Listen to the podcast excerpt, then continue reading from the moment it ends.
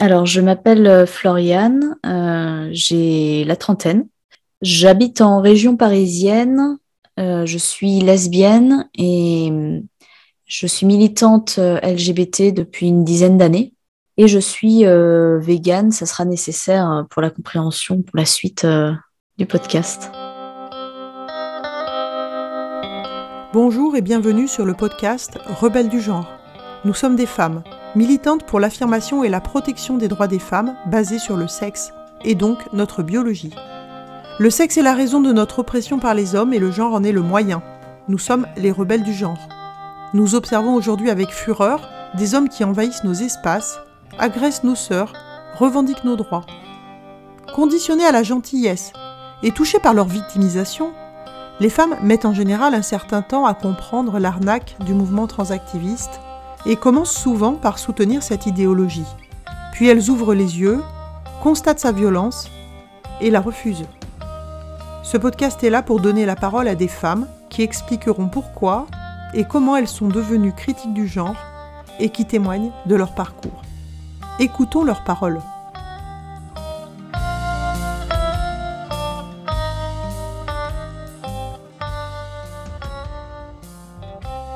Je suis arrivée dans le, dans le milieu euh, LGBT il y a euh, donc un peu plus de dix ans en raison de mon homosexualité et c'est le premier milieu militant euh, dans lequel j'ai mis les pieds. Et je me suis ensuite intéressée à d'autres luttes, notamment bah, le féminisme qui me concernait, et ensuite des luttes qui concernaient d'autres groupes sociaux opprimés, notamment les luttes antiracistes, la lutte pour les droits des animaux, donc le véganisme, et le transactivisme. Donc je n'appelais pas transactivisme à l'époque, mais qui était la lutte pour les droits des personnes trans. La logique d'écouter les concernés, de se remettre en question, de vérifier les privilèges qu'on pouvait avoir sur d'autres groupes sociaux.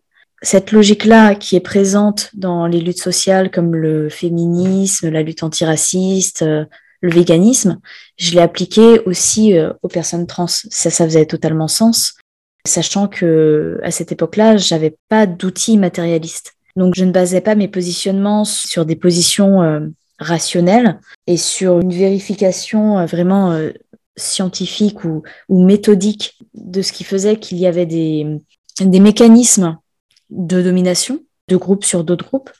Je me basais uniquement sur les propos des concernés, ce qui était le mantra qu'on nous répétait. Écouter les concernés, ce qui est quelque chose d'assez pertinent. Écouter les personnes en fait qui vivent, écouter ce qu'elles nous décrivent et faire confiance à ce qu'elles nous disent. Le problème, c'est que cette, euh, cette logique-là, qui est nécessaire pour les personnes qui subissent des violences et auxquelles n'ont pas accès les personnes qui ne subissent pas ces violences-là, donc ce fait d'écouter les concernés, ça permet euh, d'avoir accès, par exemple, pour, euh, pour les hommes, d'avoir accès à, aux propos des femmes concernant les agressions qu'elles subissent ou le harcèlement qu'elles subissent dans la rue. Et si on le cale de la même manière sur des personnes qui sont en réalité dans le camp des oppresseurs, on peut en fait les faire passer pour des opprimés. Et on peut euh, faire croire que ces personnes-là subissent des violences ou subissent des oppressions par un groupe social qui est en réalité euh, un groupe social euh, artificiel. Alors tous les groupes sociaux qui sont créés par la société, mais là, dans le sujet qui nous réunit, le groupe 6, qui regrouperait des hommes et des femmes cis, n'a pas de sens étant donné que les femmes n'ont aucun avantage et aucun privilège matériel sur les hommes transidentifiés. Elle ne les exploite pas sexuellement, elle ne les exploite pas émotionnellement, elle, euh, elle ne les utilise pas pour faire des tâches domestiques ou pour faire des tâches de travail non rémunérées, comme c'est le cas dans les autres mécanismes de domination. Donc, euh, donc voilà, je suis arrivée dans les milieux euh, LGBT il y a une, une dizaine d'années. J'ai pris tel quel les discours euh, qu'on me servait, d'autant que lorsque j'ai essayé de d'émettre un doute, au tout début, lorsque j'étais encore une féministe et une femme comme celles qui n'ont aucune idée de ce qu'est le transactivisme, lorsque j'ai tout juste commencé à entendre parler des personnes trans, les questions que je posais avaient pour conséquence des représailles sur la manière dont on me voyait et sur ce qu'on me renvoyait de moi-même. C'est-à-dire que je voyais l'agacement chez mes interlocuteurs Et je pouvais, euh, bah, du coup, être approchée de personnes euh, transphobes. Et personne n'a envie d'être transphobe. Donc, du coup, euh, on n'a pas envie d'être d'être considéré comme transphobe. Donc, forcément, on fait tout ce qu'on peut pour ne pas être mis dans cette case-là. Et bah, faire tout ce qu'on peut, ça veut dire ne plus poser de questions et répéter ce qu'on nous dit de répéter. On est assez familière, les rats de femme, avec le mantra de les femmes trans sont des femmes qui est répété à l'envie en plusieurs exemplaires. C'est-à-dire que quand on va sur les réseaux sociaux, sur Twitter, etc., on voit trans women are women écrit de manière multiple pour que ça rentre dans la tête et pour que ce soit considéré comme une vérité. On n'a pas d'argumentation là-dessus et on n'a même pas une définition de ce que c'est qu'être une femme. Mais à ce moment-là, j'avais pas du tout ça en tête. Cette question de définition, ça a été au contraire la dernière pierre qu'il m'a fallu pour sortir du transactivisme. C'est vraiment le dernier moment où je suis passée de ma progression de transactiviste à rat femme. C'est à ce moment-là où je me suis dit, mais oui, c'est vrai, on n'est pas capable de faire une définition du mot femme qui ne soit pas une définition circulaire. Mais donc, du coup, à l'époque, je répétais ces mantras-là, et en fait, la violence qu'on pouvait euh, me faire subir pour que je ne pose plus les questions qui posent problème ou que je ne, ne tienne plus des propos jugés problématiques, comme par exemple le simple fait de parler des spécificités de notre corps en les liant à la féminité ou au sexe euh, féminin, au fait d'être une femme, c'était considéré comme transphobe. Alors, j'avais euh, quand même, même en étant transactiviste, un discours légèrement moins violent que mes collègues. je lui disais non, c'est pas transphobe, c'est cisnormatif il y a quand même une différence entre la transphobie, qui est l'hostilité envers les personnes trans, et le fait d'avoir des propos un petit peu indélicats, qui seraient de dire que euh, ce sont les femmes qui ont des seins, alors que effectivement certaines personnes trans euh, non opérées euh, peuvent avoir des seins, alors que ce sont des hommes. Donc j'avais un discours légèrement moins extrême que la moyenne moins transactiviste, entre guillemets, que la moyenne. Néanmoins, la violence avec laquelle on répétait à l'envie que c'était transphobe d'avoir tel comportement ou de tenir tel propos, qui étaient en réalité des comportements et des propos qui ne nuisaient pas à l'intégrité des personnes trans, a fini par faire que je recréais moi aussi cet environnement hostile. Alors j'ai toujours essayé euh, d'avoir un discours et un positionnement euh, pédagogue dans le fait de reprendre les gens sur leurs propos, mais je ne sais pas si je l'ai toujours, euh, si je l'ai toujours tenu ce, positionnement ou si je n'ai pas moi aussi euh, été violente envers des personnes. Je sais que envers les hommes euh, certainement, envers les femmes j'essayais quand même de de me dire que les femmes faisant partie d'une classe d'opprimés, elles, n'avaient pas à, subir autant de violence. Mais j'ai quand même répété ces discours-là et je reprenais à chaque virgule mal placée, même si c'était de manière se voulant pédagogue les femmes qui essayaient de s'exprimer sur leur situation, sur leur vécu. Et le moment où j'ai commencé à ouvrir les yeux sur le transactivisme, c'est un, un moment où une femme de notre groupe de féministes véganes, une femme a été agressée par, euh, par son petit ami de l'époque qui se considérait comme euh, non-binaire. Et j'ai eu un positionnement où, bien évidemment, je, croyais et je soutenais cette femme-là, mais euh, je, je moutrais que d'autres camarades puissent mégenrer l'agresseur. C'est-à-dire que l'agresseur euh, était genré au masculin par ces femmes-là qui avaient compris l'arnaque transactiviste. Et, moi, je leur disais, mais attendez, ok, il a, enfin, Yel a agressé euh, telle femme, mais c'est pas une raison pour euh, ne pas le considérer comme le genre dans lequel il, s'identifie, donc, donc comme une personne non binaire. Bon, un discours qui était absolument insupportable, bien sûr, pour la victime et pour les camarades qui n'étaient pas dupes. Et là où moi, j'ai eu du mal à passer dans le camp Radfem avec ces femmes-là qui, elles, avaient, avaient fait le switch.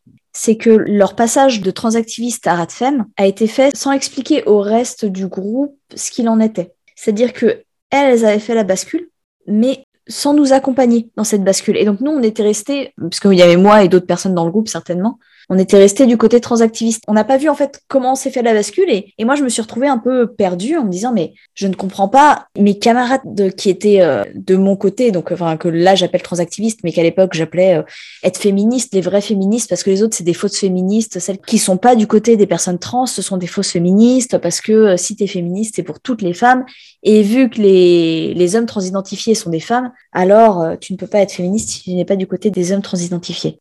Donc j'étais perdue et euh, le, groupe s'est séparé et je me suis détachée des rats de femme. Et j'ai eu mon premier euh, pic trans. Donc ce qu'on appelle le pic trans, c'est lorsqu'on a une prise de conscience sur le transactivisme. Et j'ai eu cette première prise de conscience lorsque un homme du groupe, je me souviens plus s'il se considérait comme non-binaire ou s'il se considérait comme une femme, alors que je prenais la défense de la femme qui avait euh, subi le viol, m'a dit euh, Toi, de toute façon, euh, tu crois toujours euh, la femme qui a le vagin par rapport à la femme qui a le pénis comme tout le reste de la société.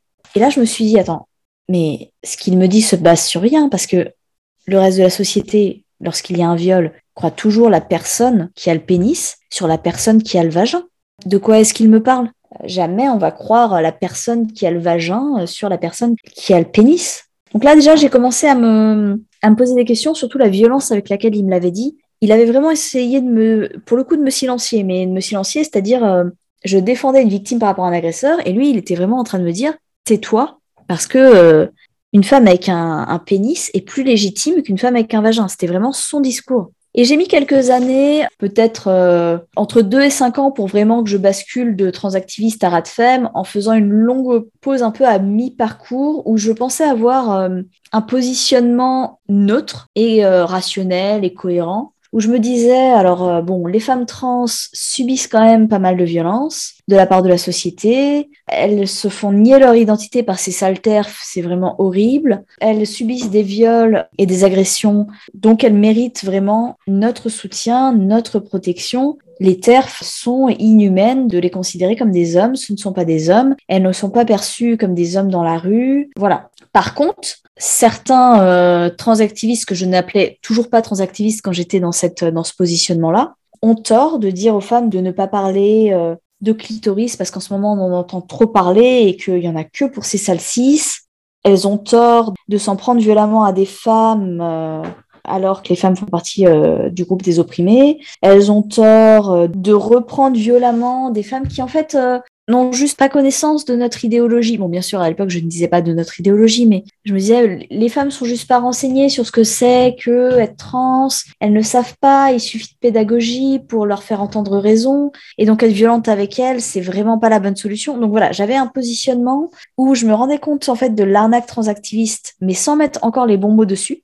Et où à la fois, je voulais défendre les personnes trans et les reconnaître comme elles s'identifiaient. Et où je voulais ne pas être dans le camp du mal. Il y avait toujours ce, en fait, cet épouvantard que sont les, les TERF. Avant qu'on ait l'usage de ce mot TERF, il y avait féminazi, il y avait euh, féministe radical, mais pas dans le sens dans lequel nous on l'entend, mais dans le sens euh, des personnes qui sont ignorantes de ce que c'est que la radfémie et qui vont parler de féministes radicales pour parler de, de, féministes qui ont des propos ou des positionnements un peu trop extrêmes pour eux.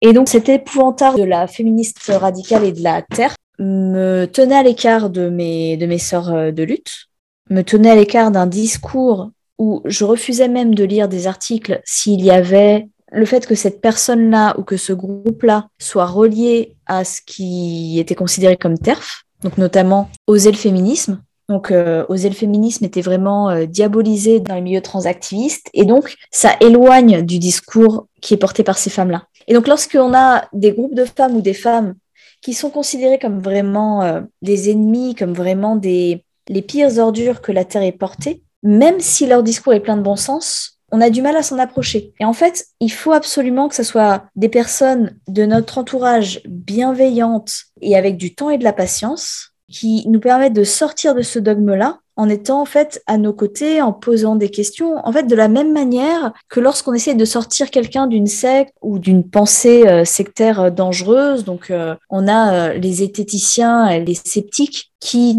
donnent un petit peu un mode d'emploi pour sortir une personne d'une pensée irrationnelle.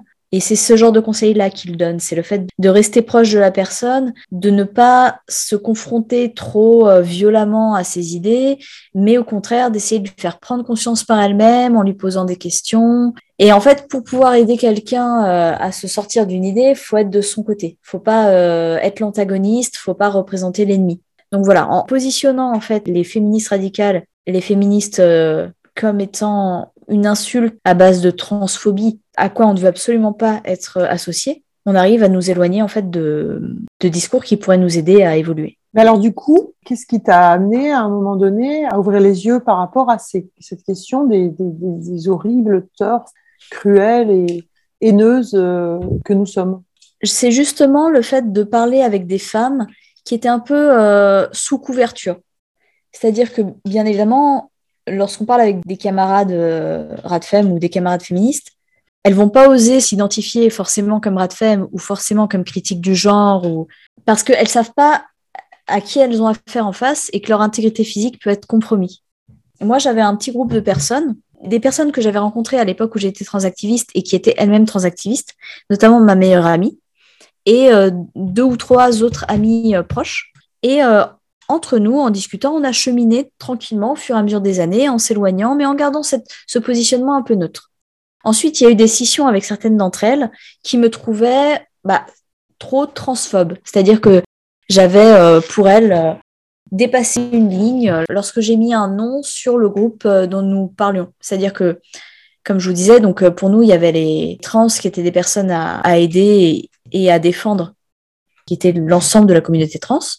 Et on avait quelques brebis galeuses qui étaient les transactivistes et on n'avait pas mis le mot sur ces, sur ces personnes-là. Et moi, j'ai mis le mot sur les personnes violentes en disant, bah, bien évidemment que j'ai pas de haine pour les personnes trans, mais les personnes qui posent problème, ce sont les transactivistes, c'est-à-dire que des personnes, qu'elles soient trans ou pas, le fait qu'elles soient transidentifiées n'entre même pas en ligne de compte, mais euh, qui vont avoir euh, des discours, des positionnements violents euh, envers les femmes et leur reprocher le moindre langage qui pourrait ne pas inclure les personnes transidentifiées dans le discours. Et en fait, le fait d'avoir mis le mot transactiviste sur ce groupe-là m'a hum, fait être mis au banc de ce groupe de personnes qui se considéraient comme neutres sur la question du genre, ou enfin comme ayant une, posture rationnelle. Et donc déjà, là, moi, j'étais, j'étais poussée euh, du côté des TERF. Et j'ai été insultée de TERF ensuite euh, par des personnes qui se hum, considéraient comme critiques du genre, parce que bien sûr, n'importe qui peut s'auto-appliquer n'importe quel label. C'est justement le sujet dont on est en train de parler. Et je suis rentrée sur un groupe Facebook qui s'appelait euh, Les queers contre le genre, quelque chose comme ça, en pensant bah, justement pouvoir échanger, avoir des, discussions intéressantes avec des personnes euh, qui avaient un positionnement euh, logique, rationnel sur la question du genre. Je pensais parler avec des personnes qui étaient atteintes de dysphorie de genre, mais qui ne liait pas le fait d'être une femme à un ensemble de stéréotypes, qui ne reniait pas la réalité de la biologie euh, du, corps des femmes, juste qui se sentait appartenir à un sexe qui n'était pas le leur, qui pour cette raison-là pouvait adopter des stéréotypes correspondant euh, à ce qu'on applique à ce sexe-là, mais euh, sans considérer que leur expérience et que leur, euh, que leur dysphorie de genre était euh, une réalité à prendre en compte euh, comme étant le fait d'être enfin, voilà, le fait d'être une femme, c'est ce que moi je ressens et, et non pas la réalité biologique de, de, du, sexe, du sexe qui est le nôtre. Autrement dit, être femme, c'est plus un ressenti qu'une réalité biologique, c'est ça, pour ces personnes? Bah, Pour les transactivistes, oui, ça, on sait qu'être une femme, c'est un ressenti. Mais lorsque des personnes se considèrent comme queer contre le genre, je pensais que c'était des personnes qui souhaitaient pouvoir correspondre à n'importe quel, euh, je sais pas, code vestimentaire, comportement qui pourrait être associé aux femmes dans les stéréotypes de genre, sans pour autant être dupe sur le fait que ce n'était pas ça être une femme et que le genre euh, était à abolir. Effectivement, c'est compliqué parce que là, là, tu nous parles, tu parles de personnes qui sont queer, donc qui renforcent, qui jouent avec les stéréotypes de genre, en faisant semblant de jouer avec, mais finalement sans les, sans les critiquer, quoi. Ouais, ça pourrait être des personnes qui ne correspondent pas aux stéréotypes de genre, des hommes qui vont euh, s'attribuer euh, ce qui est en fait euh, des outils de notre oppression, mais à la limite, des hommes qui, voilà, qui vont mettre des talons, des jupes, du maquillage, en sachant que le genre, en fait, c'est une oppression que nous subissons sur la base de notre sexe, et que le fait de, pour eux de, d'adopter ces stéréotypes-là ne fait pas d'eux des femmes. Néanmoins, dans la société dans laquelle on vit, ils sont obligés de se considérer comme femmes parce que c'est ce que la société va leur renvoyer. Voilà, je pensais tomber sur des personnes, en fait, dans les queer critiques du genre, qui avaient une réflexion assez matérialiste sur le genre, tout en eux-mêmes ne, correspondant pas à ce qu'on attend d'eux basés sur leur sexe, euh, se, retrouvent euh, dans la, dans la société euh, avec une place un peu particulière. Et en réalité, quand je suis arrivée dans ce groupe-là, je suis tombée sur le témoignage d'une personne qui disait que vu qu'elle avait été violée par des personnes cis, en fait, j'imagine que elle a été violée par des hommes. En tout cas, la grande majorité des personnes qui violent ce sont des hommes. Mais elle, elle disait, j'ai été violée par des personnes cis, donc maintenant, je vais violer des personnes cis. Il n'y a pas de raison que moi-même, je ne viole pas des personnes cis, puisque j'ai été violée par des personnes cis. Donc, euh, œil pour œil. Euh. Et donc, j'ai dit à cette personne que je ne voyais pas à quel moment c'était féministe de prôner le viol contre les personnes cis. Donc, elle incluait en plus les femmes bon, il n'y a rien de féministe à, vouloir euh, violer des hommes, mais euh, là, en plus, en se prétendant du féminisme, elle parlait de violer indifféremment l'oppresseur et l'opprimé de la hiérarchie des genres basée sur le sexe. Sauf que dans sa logique, l'oppresseur, c'est la personne cis, homme ou femme. Voilà.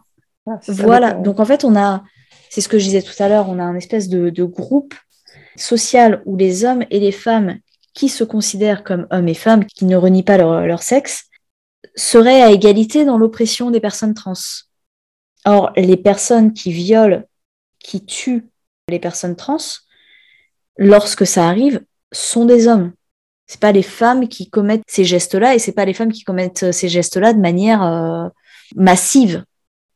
Donc voilà, donc là c'est la première fois dans cette discussion-là. Donc lorsque j'ai dit à cette personne trans qui appelait à violer les cis lorsque je lui ai dit que ce positionnement-là n'était pas féministe, sans avoir de propos euh, plus violents que ça. C'est la première fois où je me suis fait traiter de TERF. Et en fait, le fait d'être mis dans la catégorie TERF, ça aide à embrasser le discours euh, Radfem. Parce qu'en fait, on est déjà dans cette catégorie, donc on n'a plus rien à perdre. Donc je vous disais tout à l'heure que les quelques années où je suis restée un petit peu euh, entre deux eaux, c'est parce que justement j'avais cet épouvantard de la TERF. À partir du moment où j'en suis devenue dans les yeux euh, des autres, ça a été beaucoup plus facile pour moi de me rapprocher des discours TERF. Je dis, ah bon, bah, ah ok, je suis une TERF,